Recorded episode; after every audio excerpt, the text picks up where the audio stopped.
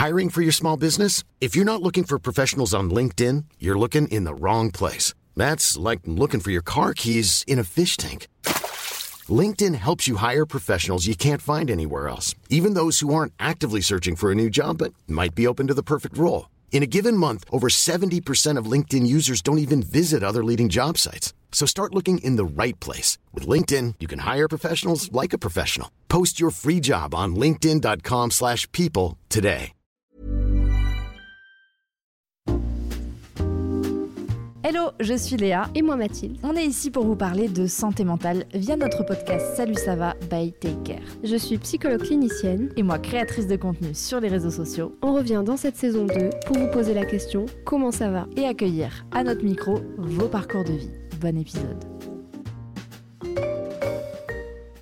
Bonjour à tous, bienvenue dans ce nouvel épisode du podcast. Salut, ça va? Je suis très bien accompagnée comme toujours par Mathilde, mon acolyte. Toujours là.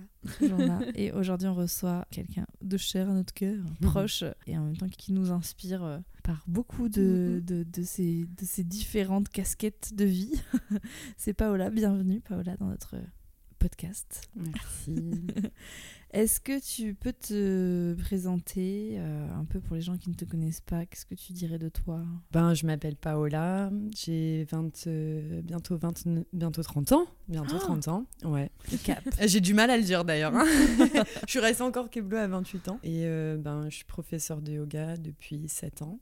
Voilà. J'habite à Montpellier, je donne les cours ici. C'est vrai que ça fait un petit moment, 7 ans, c'est un, un cycle. Ouais.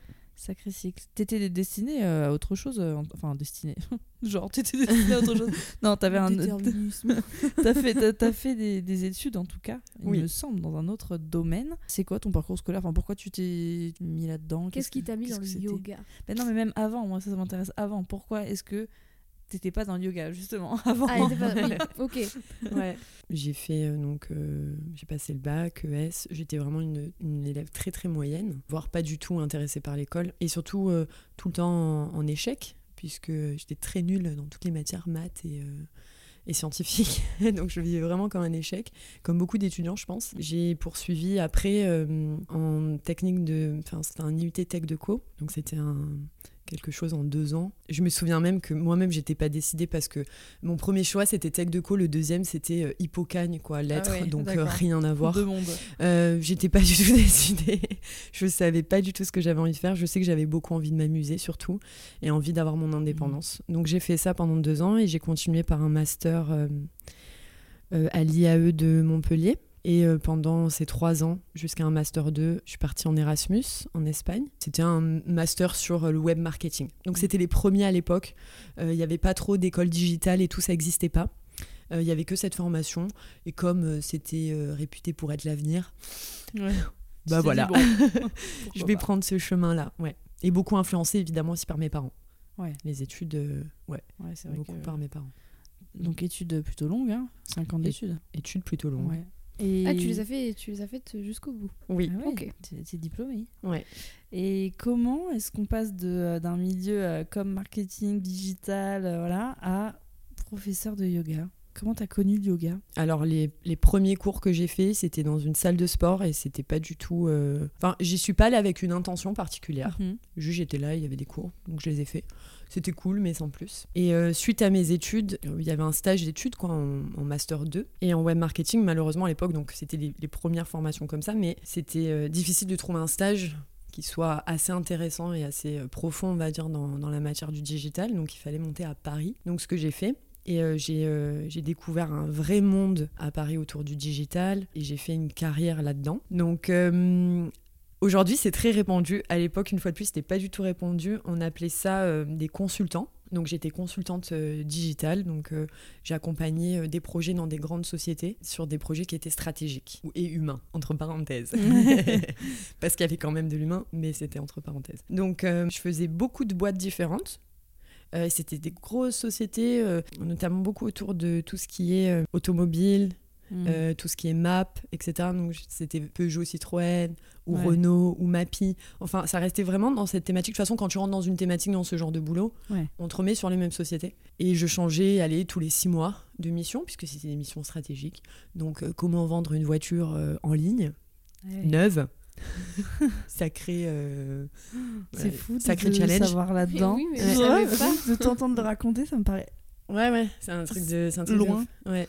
Euh, C'était aussi, euh, tu vois, par exemple, euh, pouvoir ouvrir ta voiture euh, avec ton téléphone portable. Aujourd'hui, ça Mhm. paraît. euh, voilà, ça paraît actuel et ça existe et tout, mais à l'époque, pas du tout. Donc, euh, ça, c'était la première partie. Donc, j'ai fait ça pendant trois ans. Et en fait, en accompagnant mes études, enfin, mes, mon stage et puis euh, après cette rentrée dans, dans la vie professionnelle, euh, j'avais besoin de quelque chose qui m'accompagne. Et donc, euh, j'ai commencé le yoga. Mais je vais dire, j'ai commencé le yoga sans, sans enjeu particulier. L'enjeu, il est venu à un moment donné où il y a eu vraiment un moment où j'ai basculé entre ma vie professionnelle et après le yoga. Et c'est là que le yoga a vraiment eu un enjeu particulier dans ma vie. Ouais. T'avais un- une image du yoga avant de te lancer? Pas du tout. Je pense que c'était le tout début de euh, ce qu'on voit aujourd'hui, de l'image du yoga. Ouais. C'était vraiment le tout Mais, mais début. t'as commencé le yoga parce que tu avais envie de faire une activité physique, parce que t'as envie de te déstresser, parce que t'avais une, quand même une. Ou juste, euh, bah t'as commencé le yoga quoi. Alors, en fait, quand je l'ai découvert, c'était juste comme ça. Ok. Vraiment, quand je l'ai commencé, pour moi, euh, au moment de début. Et à l'époque, on n'appelait pas ça burn-out. En fait, ça n'existait pas du tout. Mm. Euh, c'était les prémices, mais je, je pense que bah, j'ai fini, je n'ai pas redoublé, j'ai toujours été moyenne, etc. Mais je suis arrivée à ce, à, à ce stage, j'ai commencé très vite dans la vie active, dans la vie parisienne. Moi qui viens de Montpellier, je me Mm. faisais vraiment une image de la personne que je voulais être. Je me disais, voilà, je vais être indépendante. Je vous ai parlé de l'idée d'indépendance euh, Mhm. je vais pouvoir rentrer dans cette vie professionnelle, euh, kiffer ma vie. C'est à Paris en plus, donc Paris c'est c'est quand même quelque chose pour, euh, bah, pour moi qui venais de Montpellier. C'était un sacré challenge. Et en fait, euh, le fait de changer, d'être toujours en suradaptation dans ce métier du digital, Mm. de changer d'équipe tout le temps. En plus, j'avais beaucoup de pression parce que quand tu es invité euh, par Renault, euh, ça fait un an qu'ils essayent de sortir un site web avec une équipe de 10 personnes pour vendre la voiture en ligne, mais qu'il leur reste que deux mois et qu'ils n'ont pas d'autre solution que d'appeler quelqu'un qui est spécialisé là-dedans, dont moi, qui était très jeune, ben t'as as de la pression. En plus, j'étais formée dans une méthode qu'on appelle méthode agile. Je pense que ça parlera à beaucoup de gens qui travaillent dans le digital. C'était aussi les prémices. Mm. Aujourd'hui, partout est utilisée la méthode agile. Voilà, donc c'est pour vous donner un petit euh, contexte. Donc c'était beaucoup de pression au quotidien. En plus, euh, pour quelqu'un comme moi qui est assez méditerranéenne, euh, je faisais trois heures de transport par jour, quoi. À Mhm. Paris, la vie est Mhm. différente. Bien sûr. Je changeais tout le temps d'endroit et tout le temps de- d'équipe, même si j'adore l'être humain et que j'ai adoré mes rencontres dans le monde de l'entreprise parce qu'il y a des vrais, enfin il y avait des vrais talents en entreprise. Mhm. C'est dommage que les entreprises en prennent pas euh, plus soin que ça. Il y a des vrais talents. Et euh, bah en fait, euh, un jour, je suis partie en vacances avec, euh, avec mon copain. Et j'avais trois semaines devant moi. On avait pris un gros voyage au Maroc et tout. Et j'ai fait une indigestion qui doit. Enfin, une indigestion, quoi, ça dure trois jours, Mhm. quoi. Et en fait, euh, ça a duré quatre mois. Et là, en fait, c'est ce qu'on peut appeler un. Enfin, je le dis maintenant avec beaucoup de recul. Mm, mm, mm. Mais c'était un burn-out en fait. Émotionnellement, j'avais plus du tout euh, de force. En fait, ça a commencé avec cette intoxication pendant trois jours. Et en fait, l'intoxication s'est euh, transformée en angoisse qui m'ont bloqué et paralysé pendant quatre mois. Je veux dire, dans ma vie, quoi, j'étais bloquée. Alors ça arrive à beaucoup de gens, hein. mais quand ça t'arrive, quoi, t'as l'impression déjà que ça arrive qu'à toi, et puis que tu, tu vas mourir, quoi. Ouais. Voilà, la seule échappée, c'est c'est ça. Et, et de suite, t'as fait le lien avec euh, ton côté pro ou pas forcément de suite? Pas forcément de suite. Au début, je me suis dit, ok, je- déjà, tu sais pas ce qui t'arrive. T'as même pas le temps de te poser la question sur la cause. Non, je me disais, euh, parce que en plus, c'était- donc c'était un voyage au Maroc, et c'était la quatrième fois que j'y allais. Je le faisais découvrir à mon copain. J'adore ce pays. Quand je suis quand je, enfin, je me souviens très bien, hein, je, on avait préparé, j'avais préparé un road trip, on bougeait tous les deux jours et tout. Je me souviens d'être dans la voiture pour quand même euh, faire le road trip, quoi. Puis vomir dedans.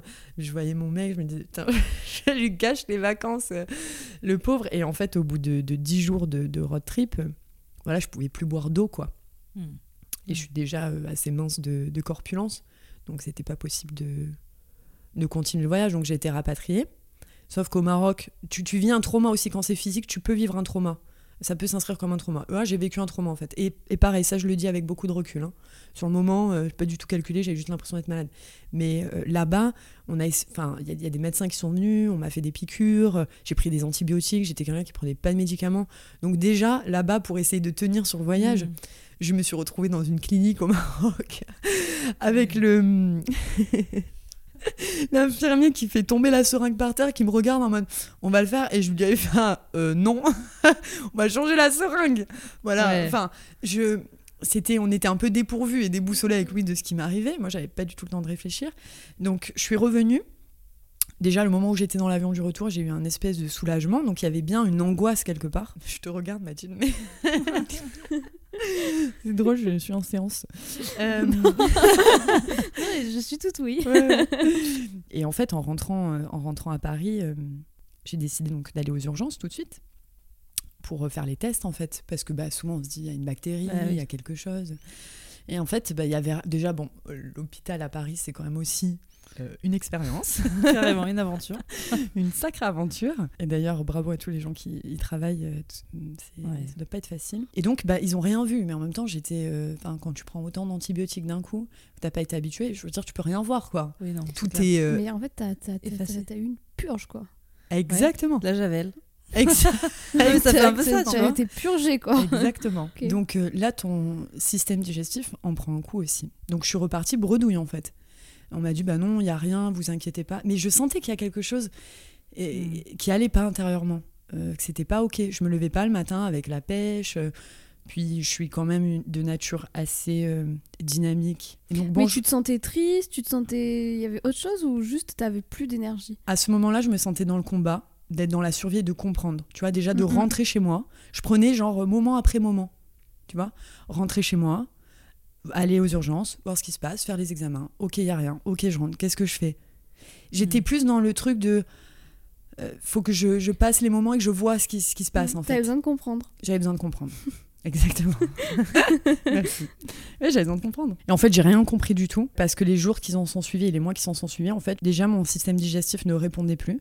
Donc, il était aux abonnés absents. Je passais par des phases. En fait, je pouvais plus rien avaler. Je pouvais plus rien digérer. Ça en vient à un terme que tu, tu sors dehors, tu calcules, tu te dis euh, bon, si je sors dehors et que j'ai envie d'aller aux toilettes, qu'est-ce qui va se passer Hmm. je vais, je vais me faire dessus, quoi, vraiment.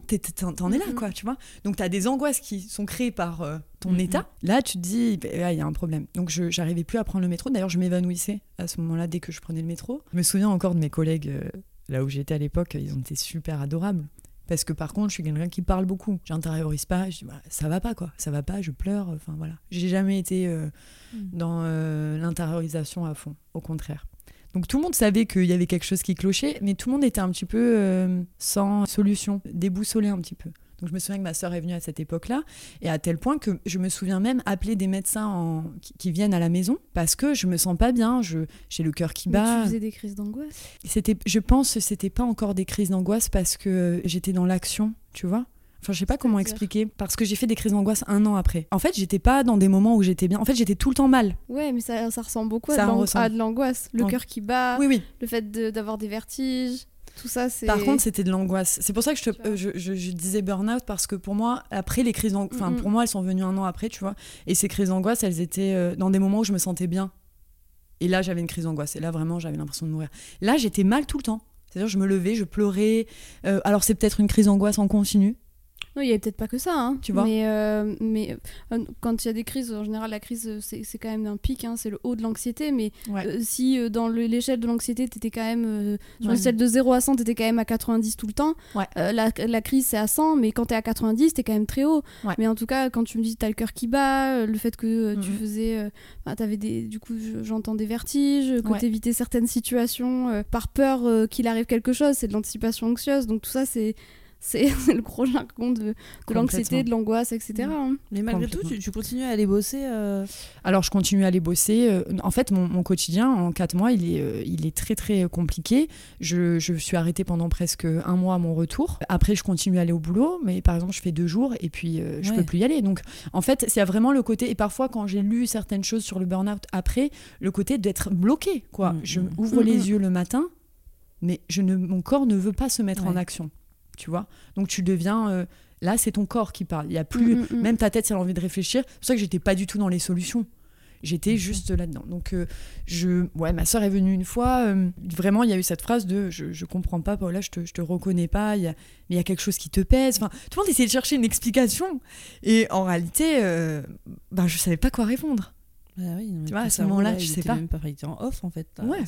T'étais en pilote automatique euh, Exactement. sur le mode survie. Sur le mode survie. Exactement. Ouais, et puis on a souvent tendance à chercher des causes organiques Ouais. aussi, tu sais, en, en priorité, parce que c'est ce qui nous saute aux yeux, alors que parfois, Mhm. ben, en fait, euh, euh, quand c'est euh, psychologique, euh, physique, même si ça se retraduit dans le corps, Mm, mm. euh, c'est c'est invisible en fait. Ouais.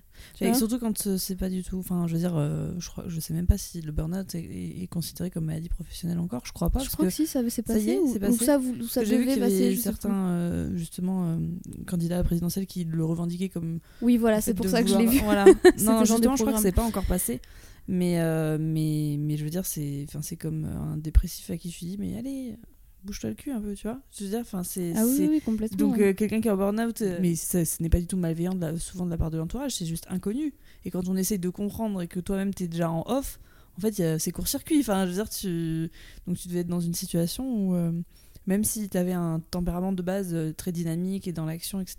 Il y a un moment donné, ça, Bah, ça ouais, fonctionne fonctionne plus. pas. T'es ça en- fonctionne plus. Et comment t'as changé de d'état, on va dire euh, À quel moment est-ce que tu t'es dit, euh, tu, tu- tu as vu une lueur de d'espoir, une porte de sortie, euh, quelque chose de de nouveau? Ben, en fait, il y a vraiment un, un moment où quand il y a un des médecins qui est venu à la maison et qui m'a prescrit en fait du et rien de plus, et là je me suis dit bon, ça veut dire que soit je m'adresse pas à la bonne personne, soit c'est que c'est pas encore, enfin il y a quelque chose quoi. De ma génération, j'étais aussi la première à travailler, donc je voyais que c'était pas aussi présent chez mes amis. Et ça c'est quand même pas rien parce que tu peux pas échanger. Mes amis commençaient pas à bosser et tout, j'étais une des premières à bosser, donc euh, c'est vrai que je, je voyais pas trop ça. Aujourd'hui, il t'arrive ça. Je pense que tu as facilement euh, de renseignements, d'informations. C'était le tout début, quoi. Mm, mm, mm. Voilà. De cette un peu, je pense, désillusion des personnes qui font des études longues et qui arrivent dans le monde de l'entreprise. Un jour, je me suis dit, euh, j'ai trouvé un cours de yoga, euh, c'était estival, donc c'était euh, c'était au mois d'août, un mois après que je sois arrêtée. Et je me suis dit, euh, ok, c'est à 5 arrêts de bus de chez toi. Tu ne mets pas de pression, tu vas prendre euh, le bus, tu vas aller au cours. Et si jamais, sur l'allée, euh, c'était c'est tout petit hein, ce dont je parle, mais c'était très grand pour moi à l'époque, à ce moment-là. Mais oui, mais ça, ça commence comme ça. hein. Et je me suis dit, ben, c'est pas grave, tu pourras faire demi-tour et ce ne sera et tu et avanceras comme ça, jour après jour. Et donc tous les jours, j'y suis allée pendant un mois. Et des fois, j'y suis pas allée. Mais je me souviens du premier cours, je faisais presque rien. J'ai vomi le premier, la première fois où vraiment j'ai pris le cours. Mais chaque jour, il y avait quelque chose de mieux. Je vous le dis honnêtement, les premières séances de yoga que j'ai fait dans cet état-là, c'était pas du tout ah tiens, je me fais du bien. Je cherchais cet équilibre entre m'accrocher et lâcher. Voilà en fait. C'était euh, et puis du ça. coup, l'objectif d'aller au yoga, ça t'a refait sortir, ça refait. Et puis, il y a, il y a surtout aussi, euh, enfin, de ce que j'entends, c'est que le fait d'avoir cet objectif, euh, sans en être un objectif, parce que finalement, t'étais quand même euh, pas dans l'exigence euh, absolue Ouais. avec toi de te dire il faut le faire, et voilà, donc t'étais plutôt euh, indulgente avec, avec ton état, mais le fait est d'être allé au yoga, du coup, ça t'a fait ressortir, mais ressortir, enfin, pour reprendre le bus, donc reprendre les transports, et du coup, ça t'a fait refaire des choses que t'évitais de faire. Et que du coup tu as répété tous les jours. Et on sait hein, que plus on se réexpose à des situations qu'on évitait, plus on réapprend aussi l'idée que ça peut bien se passer. Ouais, mais t'avais vachement de ressources quand même. En Ouais, toi, hein. ouais, mais clairement. Parce que tu vois, t'as, tu T'as fait ça une, toute tu t'es seule. fait une TCC euh, exposition toi-même. T'étais- Non, tu t'es c'est- auto-exposé, mais de toute façon, tu, tu le dis, euh, au départ, ça paraît petit, et aujourd'hui, quand t'en parles, tu dois te dire euh, MDR, 5 arrêts de bus. Et en même temps, quand on le vit et quand on est sur le moment, Mhm. c'est énorme. Et franchement, les premiers pas, c'est les plus durs. Ouais, Les énorme. premières marches, elles sont, elles, sont, elles sont dures. Franchement, elles sont dures. Mm, mm. Euh, mais une fois qu'elles sont montées, bah, tu les redescends pas, quoi, en général. Non, et puis, euh, ouais, exactement. C'était très dur, mais c'est vrai qu'il n'y avait pas d'enjeu, mais parce qu'en fait, à ce moment-là, tu peux même pas créer un enjeu sur ce que tu Ouais. fais parce que tu es tellement, euh, t'es tellement amenuisé physiquement. euh, tu contrôles tellement plus ni ton système digestif, ni ce que tu, Mm. ni comment tu, tu respires, tu as, la respiration souvent bloquée, euh, t'as pas les idées claires et tout. Tu sais pas qui tu es. Et ça fait vraiment ces questions qui t'arrivent dans n'importe quel trauma. Qui je suis? Qu'est-ce qui va pas? Qu'est-ce que je dois changer? Qu'est-ce que j'ai envie de faire? Où est-ce que j'ai envie d'aller? Voilà, toutes ces questions que tu te poses après n'importe quel trauma. Mais euh, l'anxiété peut être dépersonnalisante hein, quand elle Ouais. arrive à des niveaux. euh, et puis elle a des conséquences, euh, tu le dis très bien, hein, sur le système digestif, euh, Ouais. sur euh, la vision, sur le cœur, sur l'oxygène, sur. euh, mais c'est en train hein. d'être, prouvé. hein. Je pense qu'on pourra le mettre en ressource de, de ce podcast. Mais euh, il y a des travaux qui sont faits, notamment au Canada, aux États-Unis, sur l'impact du stress sur l'organisme, mais, mais, mais de façon Mais, considérable. euh, au-delà du cortisol qui avait un impact sur le, sur le cerveau et le fonctionnement, en Mm. fait, quand on est en stress et quand on est en angoisse, en fait, quand on est stressé, c'est qu'on on- on estime qu'il y a un danger. Donc, en fait, on prépare notre corps soit à, à attaquer, soit à fuir. Mm, mm. Donc, qu'est-ce qui se passe quand on doit attaquer ou fuir? On ingère des grandes quantités d'air. Donc, euh, c'est pour ça que souvent il y a cette espèce d'hyperventilation. euh, voilà. Mais ça, c'est pourquoi? C'est pour nourrir les muscles. Donc, c'est pour ça qu'on est en tension. Pour rapporter de l'oxygène aux muscles. Du coup, le cœur se met à battre plus vite pour acheminer cet oxygène-là. Sauf qu'en général, c'est rare quand euh, on se met, enfin, que quand on stresse ou que quand on soit en angoisse, on se mette à aller courir un footing, euh, tu vois, euh, ou réellement à fuir ou Ouais, réellement ouais, attaquer on est plutôt statique dans ces moments-là. Du coup, il y a trop d'oxygène. Et du coup, c'est ce qui fait notamment tout ce qui est vertige, etc. Et puis, vu que toute l'énergie est concentrée dans les muscles, eh ben, elle n'est plus du tout concentrée dans le système digestif. C'est ce qui fait que ça vient dérégler tout le côté digestif de ton Mhm. corps, en fait. Ouais, ouais. Et donc, vive les émotions, j'ai envie de vous dire. Oui. Ouais, les émotions ont un impact sur le corps et c'est physiologique. Ouais, non, mais c'est- c'est c'est pour ça que heureusement qu'on en parle. Et je pense qu'à l'époque, comme tu dis, c'était tellement pas le sujet. Enfin, je veux dire, même la santé mentale, je pense que euh, c'était un non-sujet. Enfin, C'était C'était ouais, c'était tabou. C'était un non-sujet et puis euh, on sent que les personnes étaient désarmées quoi. Quand tu Mm. venais, tu disais ok, oui j'ai eu mal au ventre, ok, mais, mais là ça dure depuis trois mois, c'est bizarre. Enfin, il y a quelque chose et on sentait que la réponse était bon. Oui, ben peut-être manger différemment. Ok, manger différemment. Ouais, il y a peut-être autre chose. Et, euh, et donc c'est vrai que voilà après euh, après ces petites victoires, euh, ça m'a euh, aidé à à y retourner plus souvent et surtout à reprendre connexion avec mon corps hmm. parce que du coup j'avais plus de notion. Là dans le yoga, ne serait-ce que faire euh, une posture pendant la séance, ça me permettait de me concentrer dessus. Et comme euh, bah, j'avais rien d'autre dans la tête à Mm, ce mm, moment-là mm. que euh, ce poids que j'avais à l'intérieur, voilà, ça permet de, de mettre ta conscience ailleurs. Et à quel moment est-ce que tu es passé de, de la pratique du yoga euh, euh, voilà, dans, dans- dans ses débuts et, et cette euh, période particulière de ta vie à je décide d'en faire mon métier Après euh, cette période-là, il s'en est suivi quand même une euh, période de questionnement et de remise en question Mm. sur ma vie, sur mes choix, etc. Je pense que de nature, je suis une personne où quand j'ai une idée et que ça se matérialise à l'intérieur de moi, ça dure pas mille ans. Euh, Mm. L'action, elle se prépare euh, très rapidement derrière. Et ça s'est passé très, je veux dire très rapidement. Un jour, je me suis levée, j'étais appelée à une mission à la défense. C'était le mois de, donc c'était presque un an ou un an et demi après, je sais plus. C'était, il faisait chaud quoi. Je me souviens qu'il faisait chaud. Je suis arrivée euh, dans le métro avec des gens habillés euh, très chaudement alors qu'il faisait très chaud. Donc là déjà un non-sens pour moi. Je me disais, mon Dieu, tous ces gens habillés en costard, euh, est-ce que tout ça est normal Dans un métro très froid où on sort et il fait très chaud? Bref, j'arrive dans, euh, dans cet immeuble. J'avais déjà fait deux semaines. hein. Euh, toute la mission était en anglais. Pour tout ce qui était. le sujet, c'était la sécurisation des données pour un grand du système bancaire. Donc il y a du sens, mais en même temps, c'est des choses qui avancent très lentement. Donc j'avance, je, je rentre dans cet immeuble, j'appuie sur le bouton de mon étage qui était donc le 25e étage. Donc là, un deuxième non-sens. Je veux dire, mon cerveau a juste fait des plus, plus. Je dis, je monte au 25e étage, c'est quand même incroyable. Avec mais les oreilles se bouchent et tout hein, quand tu montes à un 25e étage. Mm, ouais, c'est enfin, je veux dire, voilà, bon, t'arrives en haut et tu vas euh, à la machine à café comme tous les matins, ce qui se passe dans un monde professionnel euh, d'entreprise, je veux dire un petit peu à l'ancienne. Et là, je me suis retrouvée euh, à regarder la fenêtre où il faisait vraiment pas beau, avec euh, tous ces humains en bas euh, à la défense qui sortaient du métro comme une fourmilière. Et là, je me suis dit, vraiment, il y a eu cette, ce que tu as appelé dépersonnalisation tout à l'heure, Mathilde, mais Mm. je me suis dit, qu'est-ce que je fais là? Les gens sont super sympas et en fait, je suis là pour eux. Je suis là pour les équipes, en fait. C'était la seule raison de ma présence. Mais le reste, et jamais je m'étais posé cette question de toute ma vie. hein. Et là, euh, le lendemain, j'ai pris rendez-vous avec euh, l'entreprise dans laquelle j'étais, que je remercie énormément. Et je leur ai dit, voilà, je, je mets fin au contrat, je rentre euh, demain à Montpellier. C'est fini. Ah ouais. Voilà, du jour au lendemain. Oui, donc l'action n'a pas, l'action n'a pas été Non, longue. oui, c'est clair, mais t'as eu un déclic en fait? C'était un énorme déclic. T'as eu, ouais, ça agit comme un. Énorme déclic. Tu te Mais je- dis, qu'est-ce que je fous là, quoi? Qu'est-ce que je fous là? Et j'ai plus envie de ça. Et en fait, t'as le droit de partir. Personne t'en empêche là. Tu peux, tu peux prendre la porte et t'en aller. Ouais. Il y aura des conséquences. Il faudra les assumer. Mais tu peux le faire. Oui, vive les ressources, euh, vive, euh, vive les bases solides quand même. Mm, mm. Parce que, Oui. bon, on se connaît personnellement, donc je sais quand même que tu as Oui. grandi dans une famille aimante et Oui. voilà, et, et vive ça. Parce que Vive punaise, ça. euh, Bah, quand tu grandis avec l'idée que tu pourras faire n'importe quoi de ta vie, tu as un filet de sécurité, tu auras toujours des gens qui seront là pour Mm. toi, Mm, mm. c'est une liberté de ah dingue. ouais, clairement. Ouais. C'est Et une puis tu vois, de tout de suite, ça a été Montpellier. Je me suis dit, c'est le Sûr, retour à la maison. ouais. Et j'avais déjà, euh, bien sûr, j'avais il y avait eu des prémices et je me disais, c'est vraiment quelque chose qui me. Même si je déteste cette phrase aujourd'hui, du yoga me sauve, parce qu'en fait, c'est pas le yoga. Oh non, c'est toi, C'est toi, Bah oui. complètement. Et c'est ce que t'en fais, en fait. bien sûr. Et à ce moment-là, ça aurait pu être de la boxe, ça aurait Oui. pu être de la jardinerie, ça aurait Mm, pu être euh, n'importe quoi. Juste à bien matcher avec cet état-là. Mm, mm. Et euh, même si je respecte le yoga, namasté.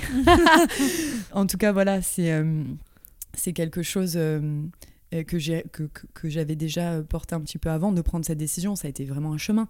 Mais c'est ce moment-là où l'action elle a été prise, où mon copain était un petit peu surpris, puisqu'on vivait quand même ensemble à Paris. Ah bon Euh, ouais.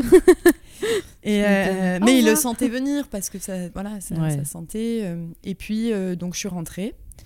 Euh, j'ai retrouvé le même travail que je faisais à Paris hein, pour revenir ici. Voilà, j'ai pris du temps pour savoir euh, comment, où est-ce que j'allais me former, euh, qu'est-ce qui m'attirait, comment j'avais envie- de le transformer, qu'est-ce que j'avais envie d'en faire en fait aussi de tout ça. Et voilà, et petit à petit, ça s'est fait. j'ai retrouvé un travail classique ici et en fait tout ce processus il s'est accompagné de en fait de sortie de zone de confort. Du moment où je suis sortie de ma zone de confort, j'ai fait que des sorties de zone de confort et qui étaient super euh, positives. Mm. Euh, Mm. tu vois, quand tu pars de Paris, que tu es, que es dans ce monde de travail-là, euh, en plus c'était le digital et qu'on m'a dit, tu retrouveras jamais à Montpellier. Ouais. Tu retrouveras jamais, tu auras jamais euh, un salaire euh, qui te correspond, euh, euh, etc. En fait, tout ça, j'écoutais plus, quoi. C'était Mm. comme si, euh, d'un moment à un autre, euh, ouais, j'avais décidé d'être juste responsable de ma propre destinée, quoi, en fait. hein. Ouais. Oui, puis parce que peut-être que ça répondait plus à des valeurs aussi chez toi, euh, tout ça, et que du coup, enfin, presque au fond de toi, euh, bah tant pis si tu retrouvais pas ça, parce que je crois que si tu partais, c'était pas pour retrouver la même chose euh, là où t'allais. Ouais, Donc, exactement. euh, Mais je savais pas ce que j'allais trouver, tu vois. Mm. Il y avait aussi ce côté-là, de l'inconnu et tout. Et, mais exactement, je, voilà, ça serait différent, ça serait autre chose, mais ça serait une nouvelle expérience. Et euh, du coup, j'ai trouvé un, boulot ici. Et quand j'ai commencé à vouloir. Déjà, euh, mes, amis ont été très présents, c'est-à-dire que pour mon anniversaire, euh, c'était mes 25 ans, donc je donnais déjà des cours un peu en off. Pour mes 25 ans, ils m'ont offert, vraiment le budget pour m'offrir une, une formation de professeur de yoga. Euh, donc, euh, ça, c'était trop trop, trop mignon comme cadeau, tu vois. Ça aussi, c'est discutable, les formations, hein, tout est discutable. Mais dans ce Mhm. parcours, en tout cas, euh, pour moi, je me disais, même si j'avais eu euh, des profs super en yoga et des profs qui m'ont aussi donné l'envie, hein, c'est les professeurs que j'ai rencontrés qui m'ont donné les envies de, d'enseigner. Euh, bon, quand tu changes d'univers comme ça, tu dis, il faut quelque chose qui te, qui te valide, quoi. Mm, En mm. tout cas, euh, moi, Ouais. j'étais encore là-dedans à ce, à ce moment-là. Et donc, j'ai commencé une formation euh, de yoga euh, qui était répartie sur six mois. C'était un 200 heures classique. À côté de ça, enfin, je, je suis partie dans plein de directions. hein. J'avais, euh, je me suis dit, bon, je vais observer ce qui se passe au niveau de la naturopathie. À l'époque non plus, c'était pas encore beaucoup Mhm. développé. J'ai fait un week-end, j'ai arrêté là. ça m'a pas du tout plu. Euh, Je trouvais que c'était trop dense pour des formations de deux ans. Je trouvais ça trop léger. Je me suis dit, oh, je me sens pas du tout. euh, je vais rester sur le yoga et je vais vraiment me focaliser sur le yoga. Et, et c'est hum, quelque chose déjà qui est très très ample. Et je pense que je vais y trouver beaucoup de choses. Et c'était le. oh, Même si ça faisait quelques années que je pratiquais, c'était pour moi le début de l'aventure. Mm. Mm. Quoi. Tu voulais vraiment t'y mettre à fond, enfin, tu voulais vraiment creuser le sujet à fond, quoi. Ouais, ouais, ouais. Et surtout, je me sentais. J'étais encore dans l'apprentissage, même à ce moment-là, euh, et je le suis encore aujourd'hui, et euh, je le serai encore demain. Il y a tellement de choses à explorer. Puis au yoga aujourd'hui, ça, veut, ça peut tout et rien dire en fait. Voilà, c'est toujours pareil, ce que tu en fais, qui est plus important. Donc euh, j'ai voilà, j'ai fait cette formation, c'était une expérience de fou. Euh, j'ai rencontré au-delà, euh, bon, évidemment, de l'encadrante qui était super. Je fais un petit coucou à Laïla si elle passe par là.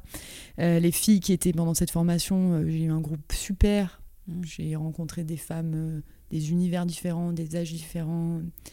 Et on a fait, dans cette formation, on a fait une semaine de silence qui était super. De silence au Maroc. Donc en plus, je retournais sur Ah, mes, euh, ah ouais. sur mes, euh, sur mes chemins. Euh, J'ai pas choisi, hein. c'était- Mais la vie est bien faite. La, La vie vie nous amène euh, Ouais. les épreuves dont on doit s'affranchir. Ouais, Jusqu'à ce qu'on s'en affranchisse. Ouais. Et ça peut durer toute la vie. hein. Ouais, mais là. Mais ouais. du coup, euh, donc t'es retourné au Maroc. Ouais. en donc, silence, en. En silence. En silence En silence, En temps, t'as un peu souffert en silence aussi la première fois, j'ai envie de te dire. hein, parce Ouais. que je, je sens que t'as tenu à ce que ton compagnon euh, fasse ce, Ouais. ce voyage et Ouais. du coup, t'étais un peu. euh, Ouais. Bon, j'y Oui, vais. bien sûr. Bien Là, t'étais en silence, mais finalement, tu t'es beaucoup, Mais c'était plus- pour toi. beaucoup plus écouté que. C'était pour toi. Exactement. Ouais. Bien sûr, il y a eu beaucoup d'appréhension, en plus du silence, parce qu'il y a aussi les, les autres personnes qui vivaient ces expériences. Mes amis ont vécu ces, ex- toutes ces expériences avec moi. Et à l'époque, je, vous- je vous le dis, ça n'existait pas. Tu pars en silence. Ah ouais, mais t'as pas peur de plus jamais avoir envie de parler après Tu sais, tu partais déjà, tu disais, Hum, ça t'appartient, ça ne m'appartient pas. Et en fait, c'était génial parce que je suis partie avec euh, deux femmes que j'adore et que j'ai encore dans ma vie aujourd'hui. Et on s'est retrouvés dans une chambre, sans porte, aux toilettes, sans porte à la salle de bain, tous en silence. Ce qui a été très agréable, c'est de comprendre que tu peux être avec n'importe qui de manière confortable, si tu l'es avec toi-même. Mm. Dans les pires situations. Enfin, je veux dire, je me souviens d'un matin, trop drôle, où une de mes camarades de chambre se lève, va aux toilettes et puis lâche, lâche un P, quoi, tu vois. Et on était en silence. Donc, je veux dire, tu peux rien faire à ce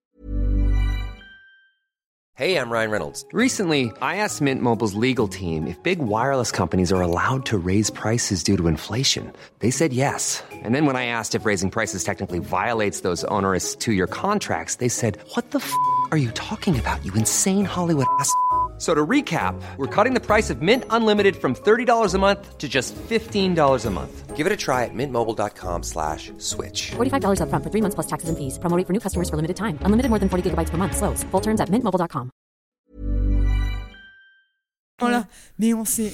On a ri à deux moments différents sans se regarder.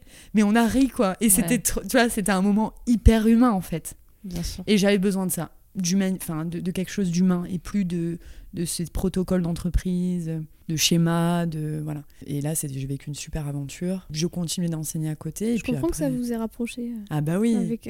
ça rapproche beaucoup. Sans parler. Mm.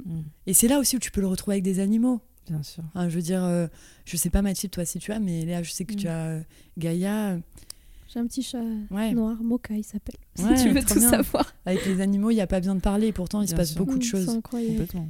Et euh, voilà. Et, et, et ça, c'est euh, voilà, c'est- des trucs, c'est poétique quoi, dans, dans, dans le quotidien. Du coup, tu as vraiment fait l'expérience de te parler sans parler. Enfin, de, et de parler aux autres sans parler. Ouais. Mm, mm. Et Il y de a beaucoup de choses respecter qui leur peuvent silence. se passer sans la Bah, parole. le hein. non-verbal, Le non-verbal, euh, déjà, c'est incroyable. hein. 70% de notre communication, hein, ça passe par là, bien sûr. Et... Puis du coup, tu deviens ultra éveillé, euh, je veux dire, sans drogue, sans Ouais. euh, alcool. Euh, T'es là et tout te paraît euh, incroyable. Bon, c'est pour ça aussi que dans le yoga, on utilise beaucoup le mot, euh, des mots très euh, forts, comme voilà, c'est des expériences extraordinaires, on se reconnecte. Bon, voilà, après, il faut les utiliser à bon escient. Mais c'est vrai qu'à certains moments, tu reconnectes avec des choses qui sont si simples et si basiques, Mm. mais qui sont magiques, quoi. C'est ce qui fait la vie. Donc euh, voilà, ouais, c'était une vachement chouette expérience. Et après, bah. T'es devenue prof euh, Ouais, tout de suite, ouais. je me suis mis à mon compte. Euh, tout de suite, j'ai été aussi indépendante. J'ai un peu travaillé en studio, mais euh, très rapidement, j'ai voulu. euh, En fait, j'ai voulu me, me montrer est-ce que c'est possible ou pas? mm. Tout de suite, tu vois, plus le temps en fait. Ouais. Maintenant, je sais ce que je veux. Il y a des choses que j'ai envie de vivre, il y en a que j'ai plus envie de vivre. Donc, euh, bah, je teste les choses. ça. Et puis, ça devient agréable ou désagréable. Mais c'est une expérience. Comment est-ce que tu, tu, tu as vécu et tu vis encore ce, ce- ce statut, entre guillemets, du professeur, tu vois, de l'enseignement? Parce que je trouve que c'est euh, c'est un statut qui peut avoir euh, une vision, une connotation, euh, parce qu'on a eu l'école et parce qu'il y a beaucoup ce truc du, sachant et de celui qui apprend, etc. Je- je- je- J'ai un peu la réponse parce qu'on se connaît, mais ça, m'intéresse d'avoir ta vision là-dessus sur ouais, ce, statut particulier qui peut amener... des réflexions particulières de ton côté, mais aussi, j'imagine, aussi du côté de- des élèves, en fait. Euh, c'est euh, c'est un super sujet. Et c'est un sujet qui, euh, est de plus en plus abordé. Et, euh, je trouve que c'est vachement important. Parce que dans le yoga, il y a, ce truc de... Et je pense comme n'importe quelle personne qui est accompagnante, de faire la différence entre sauver la personne et l'amener sur la découverte de son propre cheminement Et d'apprendre à se connaître elle. Et euh, donc ça a été, euh, moi j'ai été super bien, enfin en dehors de même de la formation, les professeurs que j'ai eus ont été des professeurs très responsables par rapport à ça. Donc j'ai tout de suite j'ai eu cette distance de ce qui a été bon pour moi Mm. ne l'est pas forcément pour l'autre. Et cette expérience dans le yoga, ok, j'en suis convaincue, c'est pour ça que je travaille dans le yoga. Je suis convaincue des choses que ça peut apporter. Mais est-ce que ce sera amené et la personne va le vivre de la même façon? Ça, Mm. c'est son propre cheminement. J'ouvre des portes, j'accompagne, je soutiens. Mais par contre, je suis pas psychologue. Mm. Et là, en ce moment, d'ailleurs, depuis le Covid, je trouve qu'il y a euh, sur le yoga, sur le bien-être, sur la naturopathie, sur euh, plein de choses, des choses très graves qui se passent Euh, sur des, des encadrants. Et je veux dire, même en tant qu'encadrant, et, et tu, tu le vois dans, même chez les enseignants, je- ma petite sœur, elle est enseignante depuis un an, tu, es tout le temps en train de te poser des questions. Mm, mm. En tant qu'accompagnant, c'est normal de savoir est-ce que c'est juste, est-ce que le cadre est bien posé à ce moment-là, Euh, voilà, et c'est très bien. Mais il y a quand même des choses à pas aborder, enfin moi je trouve à pas aborder. Voilà, je suis professeur de yoga, Ouais. je fais de l'hygiène de vie, Ouais. c'est de la Mm. mobilité. Euh, des fois on parle un peu de philosophie, on parle de l'histoire, il n'y a jamais de croyance qui est amenée. Mm. Ça, Mais même quand tu es psychologue, j'ai envie de te dire, tout à l'heure, tu as dit euh, quelque chose de. Tu as dit accompagner quelqu'un dans la, dans le, sur le chemin de la connaissance de, de lui. Oui. Sachant que, de toute façon, la personne, même si elle est dans je dois apprendre mon fonctionnement, elle en sait quand même trois fois. Enfin, elle est la personne qui se connaît le mieux. De clair. toute façon. Et Mm, mm. on a souvent, parce que en fait c'est comme ça dès le début, hein, euh, par exemple, même quand, dans la façon dont on éduque les enfants aujourd'hui, on, se place déjà comme je sais mieux que toi ce qui est bon pour toi. Et c'est des choses qui se retranscrivent aussi plus tard quand on accompagne des personnes, où on a tendance à se positionner en je sais mieux que toi ce qui est bon pour toi. Et ça, en fait, c'est la plus grave des dérives, c'est-à-dire que on a des connaissances. Bah, par exemple, moi, j'ai des connaissances en psychologie. Voilà, je suis spécialiste en psychologie, donc je connais les fonctionnements, je connais plein de choses à ce niveau-là. J'ai des connaissances en psychopathologie, mais je suis experte de ça, de connaissances en psychologie et d'outils que je peux apporter. Par contre, la personne en face de moi est toujours experte d'elle-même. Et en fait, personne n'est personne pour dire c'est Ouais. ça c'est mieux pour toi, ça c'est mieux pour toi, et en fait tu dois faire ci, tu dois faire ça. Et franchement, c'est je pense le plus- la plus grosse des dérives, et c'est ce que tu décris hein, de toute façon, Bien sûr. dans, Mm. quand tu fais du bien-être, c'est que les gens prennent leur expérience personnelle, en font des généralités Mm, mm. et les transposent aux autres. Et du coup, ben là, tu, justement, au lieu d'accompagner les gens sur leur propre chemin, tu les enlèves de leur chemin pour les amener sur le tien. Mais en fait, euh, Oui, oui, mais complètement. Mais je pense que il y a eu. En fait, c'est souvent quand il y a des grosses prises de conscience, entre guillemets, sur des sujets. Et là, je pense que le Covid. Enfin, en tout cas, ça a placé le sujet de la santé mentale de façon considérable. Je veux dire, on, on l'a vu. euh, C'est la première fois qu'on en parle autant, quand même. Euh, et c'est pas que nous, parce qu'on. Enfin, tu vois, on, on est, on est un peu biaisé forcément parce qu'on est dedans. oui, mais oui. quand même, je, je trouve qu'il y a une, une considération. Et du coup.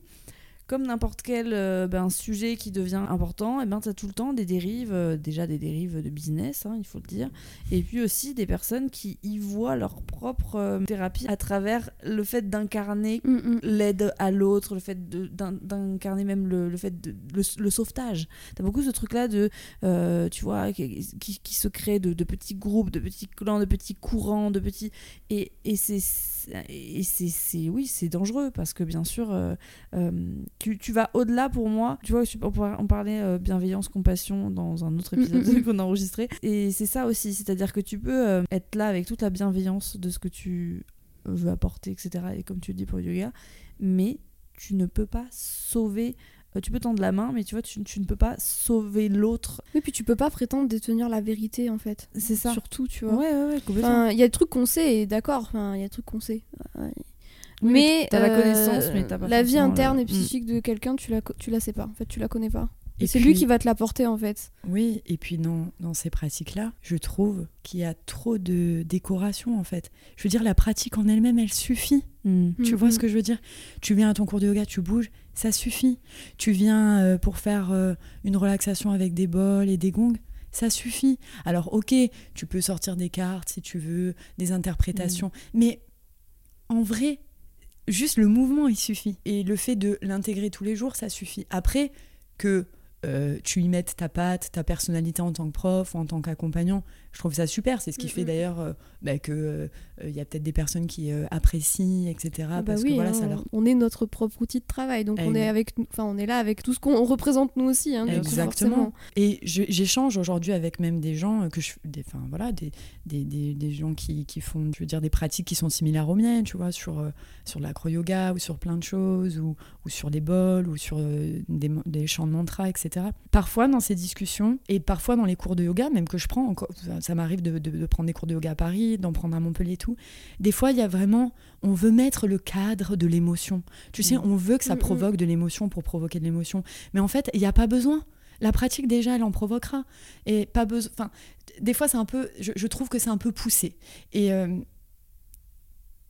voilà, moi je, je, Toi, dans plus dans le côté minimaliste du. je, je trouve Ouais. que en fait la pratique elle suffit. Oui. Euh, la personne elle va venir et puis des fois euh, bah, c'est comme euh, je sais pas quand elle fait son trajet tous les jours en train de marcher il y a des jours elle sera contente il y a des jours elle sera en colère il y a des jours elle sera en train de pleurer il y a des jours elle- voilà il n'y a pas forcément euh, besoin de mettre une petite musique de piano euh, qui ferait chialer n'importe qui en fait parce Ouais, que enfin tu vois voilà il y a hum, je, trouve qu'il y a cet équilibre à trouver et puis cette responsabilité de pouvoir rediriger des personnes. Je vous parlais du Covid parce que depuis le Covid, je trouve qu'il y a des personnes qui viennent en cours de yoga qui ont été redirigées par le milieu médical. Euh, voilà, parce que bah, le yoga c'est super, euh, ça peut vous aider sur l'anxiété et tout. Je me retrouve parfois avec des personnes qui viennent d'être diagnostiquées bipolaires, par exemple. Moi, je ne viens absolument pas du milieu médical, ni euh, psychologique, ni psychothérapie, enfin rien médical.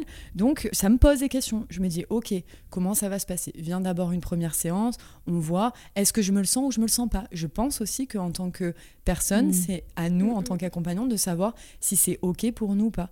Là, c'est la première fois cette année que je refuse une retraite à une personne. Mm. Et, euh, et elle a très bien compris. Tu, bien sûr, tu l'amènes de façon, mais je l'ai refusé parce que Ouais. c'était pas le moment pour elle et que moi, je me sentais pas de gérer ça. Bien sûr. Tu Mais vois, en fait, tu te poses des limites. Ce que tu décris là, c'est c'est une question d'éthique en fait. c'est une question d'éthique. Pour moi, tu vois ce que je veux dire? Beaucoup de choses seraient différentes si cette éthique-là, elle était respectée. À partir du moment où tu es dans l'accompagnement de personnes, à partir du moment où tu es avec des humains, tu te dois une éthique irréprochable. C'est-à-dire que euh, tu, si tu te sens pas, bah tu... Enfin, je veux dire, à un moment donné, il faut sortir aussi de l'ego et de machin. C'est-à-dire que tu te sens pas, tu fais passer quoi. Tu fais passer de la prise en charge, tu fais passer l'accompagnement. enfin, voilà, tu vois. Moi, je suis très. Tu- voilà, c'est-à-dire que et puis même au cœur de son métier, enfin moi ça m'est déjà arrivé de sur des choses où je me sens pas experte et que je sens que je vais manquer d'outils ou de connaissances pour aider la personne, ben je vais pas lui dire bon bah vas-y viens on verra ce qu'on peut faire pour toi. Ben non, enfin c'est la santé mentale des gens. Oui, mais tu vois, pas dans les formations, il n'y a, y a, y a pas tout ce pan-là, tu vois. Et j'adore le yoga, et j'adore l'univers. Et je suis prête à tester plein de choses, moi, dans la vie. hein. Vraiment, euh, les choses les plus perchées au monde et les choses les plus terre-à-terre. Mais je les teste sur moi, il y a des trucs, voilà. Et tu vois, le truc de, par exemple, même dans la surformation, Mm, aujourd'hui, c'est très accessible. Ouais. Donc, tu te formes professeur de yoga, puis après, tu, tu te spécialises dans la cérémonie de cacao sacré, tu vas euh, aller faire du tissage euh, pour faire des bâtons de sauge. Euh, Enfin, je veux dire, tout, du coup, devient formation Mm. et rien devient dans l'expérience. Et ça cultive un peu, même dans ce monde du bien-être, ce truc du vide, cette, tu vois, l'art du rien, en fait, et qui devient parfois Mm, même mm. des pratiques qui sont superficielles, où ça va moins en profondeur, et où il y a de la consommation. Et dans le yoga, aujourd'hui, il y a de la consommation. Et dans le comportement, mais dans le bien-être hein, de toute façon Oui, euh, il y a de la consommation. Il y, a- il y a tellement de tout et de rien.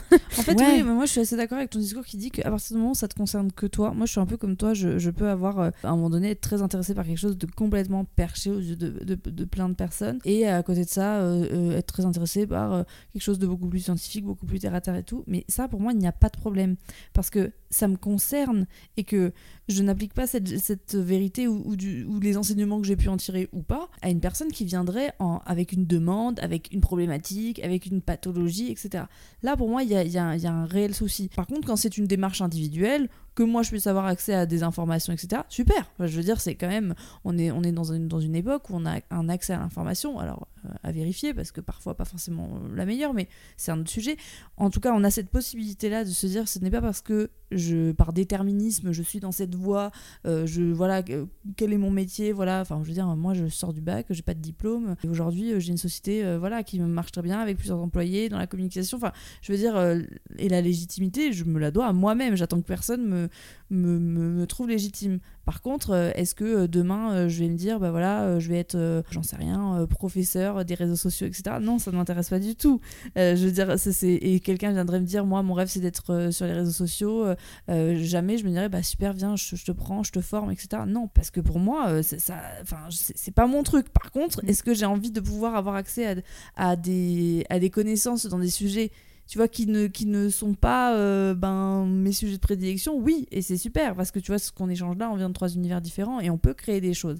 Par contre, à partir du moment où ça touche à la santé, oui, là, c'est un problème. Mais je pense qu'on en revient souvent au, au truc de se dire, ça ne se passerait pas, ou beaucoup moins, euh, en ce qui concerne tout ce qui est, euh, tu vois, santé, on va dire, du corps, on va dire, dans, dans la médecine plus allopathique, etc. Jamais tu verras un boucher qui a envie de se former à la chirurgie, et puis il arrive et il se dit, bah moi, vous savez, quand même, enfin, sur mes cochons, enfin, tu vois ce que je veux dire?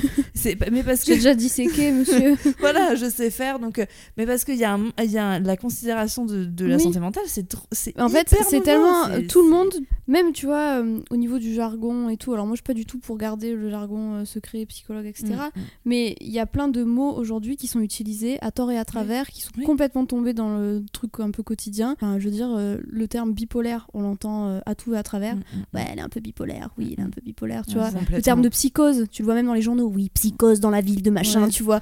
Enfin, c'est des jargons Ouais, qui sont tombés un peu dans le machin. Donc en fait, tu peux vite faire de la psychologie de comptoir, en fait. Tu vois ce que je veux dire? Et tout le monde. Enfin, moi, j'ai déjà entendu des gens qui disent. Ouais, je suis un peu le psychologue de mes amis, quoi, tu vois. euh, parce que, parce que, parce que quoi, du coup Parce que du coup, t'as as écouté, t'étais dans le. Mais non, en fait, enfin, je pense que l'expérience est importante, mais par contre, l'expérience ne te rend pas, euh, parfois, enfin, ne te fait pas psychologue, par exemple. Mais non, tu mais vois, parce si, que tu traites parce des que- personnes qui ont des bah psychopathologies. oui, et parce que en la- fait, tu oui, ce c'est ça, c'est de la santé. Et qu'à un moment donné, tu ne peux pas euh, faire comme si euh, il n'y avait pas de connaissances scientifiques sur Ouais. des sujets et des choses à apprendre là-dessus. Tu peux pas faire n'importe quoi Mais avec c'est pour ça qu'en tant que professeur de Ouais. yoga, enfin le fait que tu arrives à te mettre des limites, enfin te mettre, parce qu'en fait je pense que quand tu mets des limites à l'autre, tu te mets avant tout des limites à toi-même. Bien sûr. Et, et tu, tu te protèges d'une certaine façon. Je te connais assez pour savoir que tu le fais euh, de façon, euh, tu vois, avec tout l'amour et la bienveillance que tu portes à, à tes élèves dans, Bien dans, sûr. dans l'ensemble, mais, mais que c'est nécessaire. Et toi, comment tu, comment tu vois ce- ce- cette image du yoga euh, euh, où, ben, alors d'un autre côté, il y a plus le côté, euh, parce qu'il y a peut-être une part un peu perchée, mais une part, moi, je trouve surtout sur les réseaux sociaux très performance, Oui. paraître, Mhm. limite euh, fitness. Enfin, tu vois ce que je veux dire dans le côté du du culte de la souplesse du corps de celui ou celle qui va faire les plus belles acrobaties, les plus belles photos. Enfin, tu vois ce que je veux dire Très Ouais. Instagrammable, hein, le Ouais. yoga. Bah, En fait, pas Bah du oui. tout. Enfin, oui Non, et non. c'est- Enfin, c'était, je enfin, je, le- je, le- je le pense pas quand je le dis, c'était en mode. Ouais, euh, ouais, non, il y mais des- que voilà, ouais. des fois en cours, je t'assure qu'on est vraiment pas Instagram, mais non, je te rassure, moi non plus. De toute façon, c'est pas la forme qui compte, hein, c'est plutôt le fond. Voilà, c'est ça.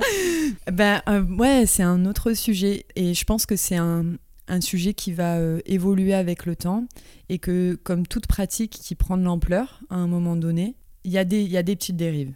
Et il y a des petites interprétations et des choses, et voilà, des, des dérives même au niveau de l'image que ça renvoie. Ça, c'est ce qui fait un petit peu défaut au yoga. hein. Mm. C'est pour ça que je parlais de, de consumérisme avant et du fait que ça se voit qu'on consomme le bien-être aujourd'hui. Je veux dire, euh, t'achètes une pierre pour te protéger, euh, Mm. tu vas faire de la respiration, ah oui, ça te déstresse. Mais la question que tout le monde devrait se poser, c'est pourquoi tu le fais? Ouais. Voilà. C'est la première question qu'on pose dans Take Care quand même. Oui, c'est vrai. vrai parce que tu- non mais c'est vrai, Ouais. dans les questions quand on a on Mm, a, mm, on a mm. voulu formuler le Pourquoi t'es là? Pourquoi t'es là? Avant même de, de te parler de ce qu'on va faire. euh, Mm. Pourquoi t'es là et qu'est-ce que et, et- C'est quoi tes. Pour... Enfin, pour... Ouais. qu'est-ce que tu- ça va te changer à ta vie en c'est fait ça Parce que juste faire pour faire, bon ben, mais c'est quoi l'objectif? Qu'est-ce qui va se passer avant? Qu'est-ce qui va se Ouais. passer après, a priori? Et c'est vrai que tu me disais un truc euh, au début quand on réfléchissait à tout ça qui est hyper vrai. Quand quelqu'un dit ah, là, je suis stressé, je suis trop stressé. Ok, mais si t'étais plus stressé, qu'est-ce que tu ferais plus dans ta vie? Ce serait quoi le changement? Tu C'est vois? ça. Et Ouais. et t'as raison, je pense que ça passe par le questionnement. Donc, le, le- pourquoi tu le fais? Et sur les réseaux sociaux, il y a cette image beaucoup du yoga, euh, de, de la performance, etc. Mais il faut vraiment prendre conscience que beaucoup de personnes sont arrivées par le yoga en venant soit, d'une, soit de la GRS, soit de la danse, soit, euh, je sais pas moi, du cirque, de la contorsion. euh. Donc, il y a aussi, je pense, mais bon, pour moi, ça accompagne un peu cette culture du vide qui est en ce moment et où on se pose un peu moins de questions, où ah, les choses, voilà. Il faut toujours avoir cet esprit un petit peu critique et cette curiosité euh, d'aller voir aussi d'autres choses. Ce que j'aime bien dire aux élèves, c'est qu'il y a un yoga qui correspond à chaque personne. Mm. Euh, je veux dire, même si tu as l'impression de ne pas te reconnaître dans le yoga, il faut pas fermer de porte parce que, bon, moi, je viens pas de la GRS, je viens pas du milieu sportif. Et aujourd'hui, j'ai trouvé quelque chose dans le yoga qui me permet d'avoir une, santé, une hygiène de vie qui est hyper agréable. Je veux dire, j'ai, je resterai quelqu'un d'anxieux toute ma vie. c'est c'est ma personnalité, je suis comme ça, ça changera pas. Mais par contre, je la vis différemment, cette Mhm. anxiété, tu vois. Mhm. Je, je la transforme même. Donc, cette image qu'il y a sur les réseaux sociaux, c'est en fait, c'est que du. Voilà, c'est l'habit, quoi. Et c'est vrai qu'aujourd'hui, on juge beaucoup les gens sur leur habit. On dit Mm. l'habit ne fait pas le moine. Mais aujourd'hui, dans notre société, Oui, bien sûr. voilà. Le regard de l'autre, Le regard de l'autre, c'est notre, notre société est basée là-dessus. Mais ayez et gardez en tête que beaucoup de gens qui viennent de ce milieu-là, bon, il y en a qui viennent et qui ont fait que du yoga, bien sûr, mais il y en a beaucoup qui viennent de la GRS. Et je veux dire, c'est super d'être hyper souple comme un chamallow, mais si tu vis rien dans ton corps, je vois des gens, ils sont très très souples, hein, Mm. mais il n'y a pas de vie dedans, Ouais. Mm. ça circule pas. Donc, Et puis, est-ce que vraiment la souplesse, c'est un objectif à atteindre Exactement. En fait, c'est toujours ce Exactement. est-ce que tu es obligé d'engager quelque chose par objectif exactement. et, et non pas par expérience, comme tu, tu disais tout à l'heure, et le, le fait juste euh, de tester des choses, Ouais, en fait, je parle de, d'expérimenter. je parle de Mais ce qui peut être un objectif en soi, tu vois ce que je veux dire enfin, Oui, On oui. a toujours besoin d'un espèce de, de but à atteindre, mais le but ne doit pas être forcément corrélé à de la performance en fait. Ouais, mais C'est plutôt ça, tu vois, parce dépend que- comment tu le places comme but, tu vois ce que je veux dire Oui, tu pourrais l'avoir en performance. Je veux dire, tu peux te mettre des objectifs. Tu peux le aussi le voir comme de la performance. Je veux dire, tu peux tout à fait avoir un, un objectif et un but de vivre une expérience. Voilà. Oui, Sans, oui. Oui, non, mais si tu t'as envie vois. de mettre des mots en disant oui, c'est un objectif, mais bon, En fait, moi, le plus- l'expérience. Le mais- plus dommage là-dedans, ça serait juste que certaines personnes viennent faire du yoga avec de la pression de faire du yoga. Voilà, ça, Ouais. ça serait vraiment débile. C'est- Oui, ou de pas arriver à ou de pas arriver à et vois. de se mettre de la pression pour ça. Juste si Mm. un cours de yoga, vous vous sentez pas dedans, c'est comme si vous allez euh, voir euh, un gynéco qui vous correspond pas. Changez de cours de yoga. Mm. C'est pas fait pour vous, c'est pas celui-là qui vous correspond. Après, qu'il y ait des gens qui utilisent le yoga pour des préparations de sport ou qui le voient comme un sport, j'ai envie de vous le dire, c'est pareil, c'est chacun fait ce qu'il veut, tu vois? moment ça. Maintenant, cette image-là, elle dépeint un peu sur, euh, sur ce qu'est le yoga parce que je, parle beaucoup de souplesse parce que les gens, la première chose qu'ils disent, c'est par contre, je viens, mais je suis pas du tout souple. Mais justement, c'est Mm. pour ça qu'il faudrait venir faire du yoga pour euh, voir comment tu peux euh, aider à étirer ton corps et qu'ils se sentent un peu mieux. Pas forcément rentrer Mm, avec mm. la- le pied derrière la tête, ça on s'en fout complètement. Et d'ailleurs, Mm. Oui, ça n'apportera aucune valeur ajoutée à la personne que tu es. exactement. Ouais, mais ça, mais ce n'est pas corrélé à ta valeur. Ça, c'est Pas du tout. Justement, comment tu, pour tes élèves, euh, en termes de- de- d'outils, pour eux comme pour toi, mais comment est-ce que tu les accompagnes sur ce chemin, euh, tu vois, de confiance en eux? Ouais. Bah, déjà, dans l'ambiance et l'atmosphère qu'il y a dans les cours, parce qu'il y a des gens de 9 ans à 70 ans. Donc, déjà, euh, je veux dire, euh, quand tu as 50 ans et que tu arrives dans une classe et que tout est mélangé et tout, bah, Mm. je veux dire, il y a moins d'inquiétude. Que, euh, voilà. Après, c- ça dépend. hein. Euh, Je, pense que tu reçois les personnes, euh, on dit euh, que tu as un peu le public que tu mérites, mais euh, je veux dire, en tout cas, c'était important pour moi de rendre accessible ça. Donc, du coup, si tu veux, il y a tous les âges, toutes les morphologies, hommes, femmes, j'ai de plus en plus d'hommes. J'ai un cours où il y a près 50% d'hommes et 50% de femmes, donc c'est quand même super chouette. Bah, c'est qu'en en fait, il y a des alternatives dans toutes les postures. Tu vois, j'ai des personnes qui viennent qui ont qui peuvent pas euh, se placer euh, accroupies. Bah, on a trouvé des moyens pour euh, décompresser les genoux. Euh, C'est des petits cours, voilà, on est, on est entre 10 et 12, donc moi ça me permet d'avoir une Tu approche. fais avec la diversité Qui est adaptée. humaine. en Bah fait. ouais. Voilà. Enfin, il me semble que le yoga, c'est Mhm. fait pour ça, tu vois. Donc, euh, ça m'aurait été bizarre de pas le rendre accessible ou de ne faire que du yoga très dynamique pour un certain Mm. point. Même quand c'est dynamique, en réalité, c'est posé. Donc, ce qui fait dif- je, je pense que ce qui fait qu'il y, ait- il y ait des personnes multi-humains qui viennent, Ouais. c'est qu'il y a aussi un moment, euh, on discute, on échange sur ça. Tu vois? T'as jamais fait de yoga Ok. Euh, Est-ce que t'as mal quelque part? Ok. Je- Voilà, il y a un échange. C'est vrai que ça, ça peut t'arriver d'arriver dans des endroits, dans le yoga, dans le monde du bien-être, où, ben, ouais, c'est comme Ikea, quoi. Je veux dire, tu, tu viens, euh, t'es dans une foule de, de 30 personnes, tu pratiques, mais tu apprendras des choses Mm. tu apprendras peut-être euh, ben, du coup à être euh, invisible dans une grande foule, euh, même s'il y a beaucoup de pratiquants de yoga. Enfin, tu vois, il y a Mm. vraiment ce côté un petit peu En fait, dans chaque situation, tu pourras en tirer du. pioches. Tu- Ouais, tu pourrais piocher. bon pour toi. Euh, tu pourrais décider de venir à un cours de yoga et pas parler. Tu Bien pourrais sûr. décider de venir à un cours de yoga et que ce soit aussi un moment où tu rencontres des élèves, des, des élèves qui sont comme toi et qui viennent toutes les semaines. Enfin, c'est pareil, c'est ce que t'en fais. Et tu peux vivre plein d'expériences différentes. Donc je pense qu'ils prennent confiance parce qu'ils savent qu'ils peuvent euh, juste s'allonger pendant une heure s'ils veulent. Ouais. Et que c'est Complètement. toléré. En fait, il y a une, euh, Pas il y a une de- liberté, je trouve, dans tes cours qui est euh, importante. C'est-à-dire que tu viens comme tu es. un peu comme chez McDo, mais. tu repars Eh oui, euh, ils sont très forts. c'est ça. Mais non, mais c'est vrai, il y a cette liberté d'être, en fait. Et, C'est ce que j'allais dire, Euh, j'allais dire, mais c'est la liberté d'être soi. Ouais, Mais il y a peu de lieux où on a vraiment la liberté d'être. euh, complètement. Enfin, il y a peu de lieux. En, en soi, on peut, on peut le décider, soit, hein, mais là, tu offres un espace de non-jugement, tu vois. Un espace euh, assez inclusif, en fait, finalement. Ouais. Et du coup, forcément, euh, ça amène à, à être beaucoup plus libre, vu qu'il n'y a pas de. Ouais, je pense que les personnes qui sont là ont besoin de. Enfin, tu vois, sont là par besoin et, et des personnes qui, au contraire, euh, ont besoin du yoga comme une, une pratique euh, sportive et technique et voilà, le trouve ailleurs. Mais comme tu dis, je pense que euh, moi j'avais une image euh, peut-être du yoga avant de, de, de, de connaître euh, un peu inaccessible. Pourtant, j'ai fait de la danse des années, enfin voilà, mais je suis rentrée là-dedans, euh, tu vois, dans le cadre du milieu professionnel en plus, euh, où on avait un cours de yoga pendant un, un événement. Je me suis dit, ah tiens, c'est, sympa, c'est fun, euh, voilà.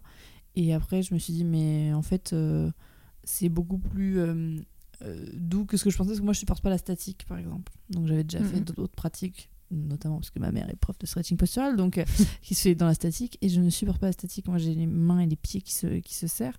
Et j'aimais bien le yoga parce qu'en fait, euh, ben justement, t'as pas ce truc-là de te dire, oh là là, si je bouge, je vais rater. Tu sais, ce truc de, je vais pas, je vais pas réussir ou, je ou ça convient pas à la, à la pratique que je suis en train de de- d'exercer quoi. Ça c'est pas dans les codes. Et je pense que c'est ouais ce message qui est important à faire passer de dire que si à un moment donné vous avez été intéressé intrigué par le yoga vous donnez la possibilité de trouver vraiment une pratique dans laquelle vous vous sentez à l'aise. Ça veut pas dire que vous, vous allez jamais sortir de votre zone de confort hein, pas du tout C'est clair. mais ça doit pas être dans la souffrance ça peut être désagréable mais euh, enfin désagréable tu vois souvent tu le dis dans tes cours Inconfort et douleur. Ouais, non inconfort Ouais. et douleur etc Douleur, on n'y va pas, inconfort, on y va. Voilà. ouais. C'est ce que tu disais, Mathilde, c'est effectivement, j'essaye de donner un, un- un espace qui est, qui est sans jugement, mais ça veut pas dire que certaines personnes, à certains moments, ne l'ont jamais ressenti, Mm. même dans mes cours. Bien tu vois ce que je veux sûr. dire? Tout ça, c'est un cheminement, en fait. Mais du moment où tu viens en te disant que le tapis de yoga, D'ailleurs, yoga, on pourrait le remplacer par le mot de la vie, en fait. C'est la vie pour moi. Juste expérimente sur un tapis ta façon d'aborder des choses et ça te permet de voir peut-être des fois en dehors de ton tapis. Ah tiens, je vois que quand j'ai peur au yoga, sur une posture qui me fait peur, ben moi j'ai tendance à rigoler, à fuir un petit peu. En fait, ça te donne des clés. C'est Mm, mm. une exploration, quoi. En plus, bon, tu, c'est rigolo. Enfin, en tout cas, ça peut l'être. Donc, euh, je veux dire, c'est ludique. C'est une approche qui est Ouais. ludique. C'est une introspection d'une certaine façon. Ouais, Tu complètement. vois, on, on- Complètement. on parlait, j'en parlais euh, dans un des derniers lives qu'on a fait sur, euh, sur Take Care, euh, sur les relations. Et le live, c'était prendre soin de ses relations. Et en fait, les trois quarts du live, je parle de la relation à soi-même. Parce que pour moi, c'est enfin, voilà, vrai qu'on on a, on a travaillé avec Mathilde là-dessus. Et, et c'était important pour nous de faire passer ce message. Et tu sais, il y a ce mot introspection. Moi, il me faisait flipper. On l'entend beaucoup. Et je voyais ça comme un truc de je vais devoir aller chercher en moi pendant longtemps. hein, pendant- je vais aller devoir, euh, tu vois, un peu ce côté de fouiller des trucs Dark, en fait, quoi. mais Ouais. dark. Alors qu'en fait, le yoga, par exemple, a été un outil d'introspection merveilleux où simplement je me suis dit, tu es entre toi et toi-même, mais sans compétition, ça. sans Et tu comparaison. de- Tu t'écoutes, tu, tu vis. T'avais repris sur le, le côté jugement, justement, le fait est que tu offres un espace de non-jugement. Et effectivement, les gens peuvent quand même juger.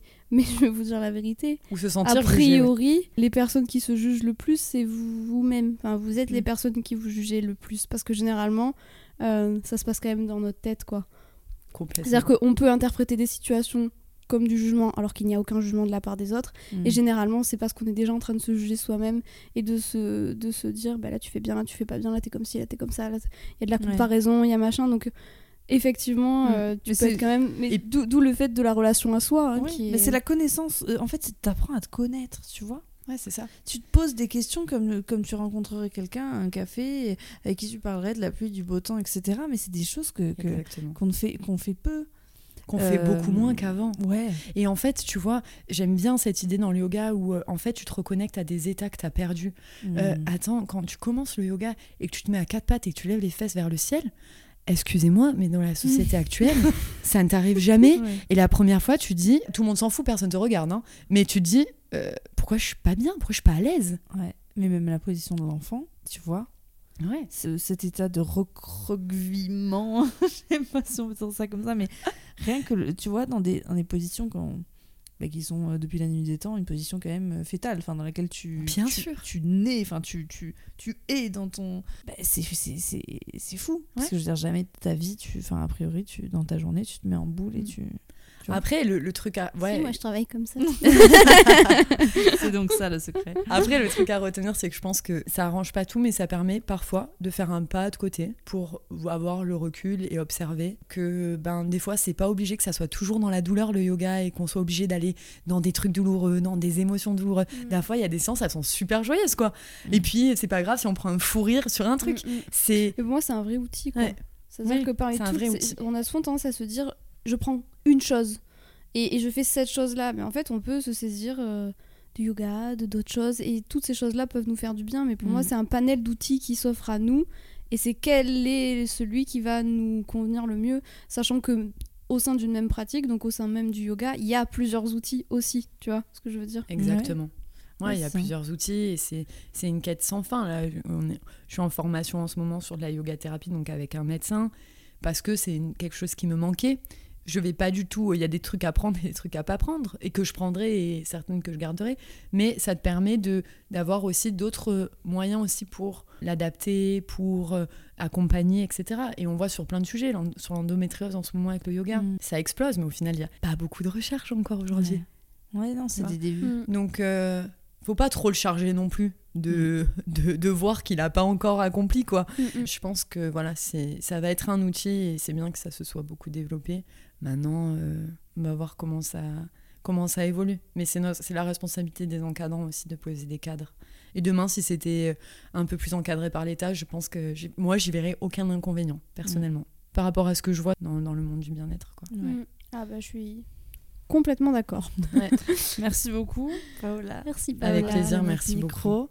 Merci à tous de, de nous avoir écoutés pour ce super épisode et on vous dit À la semaine prochaine. N'hésitez pas à vous abonner au podcast, le partager autour de vous et le noter sur toutes les plateformes d'écoute. À bientôt.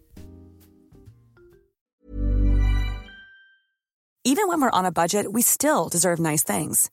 Quince is a place to scoop up stunning high-end goods for 50 to 80% less than similar brands. They have buttery soft cashmere sweaters starting at $50, luxurious Italian leather bags, and so much more. Plus, Quince only works with factories that use safe, ethical, and responsible manufacturing. Get the high-end goods you'll love without the high price tag with Quince. Go to quince.com slash style for free shipping and 365-day returns.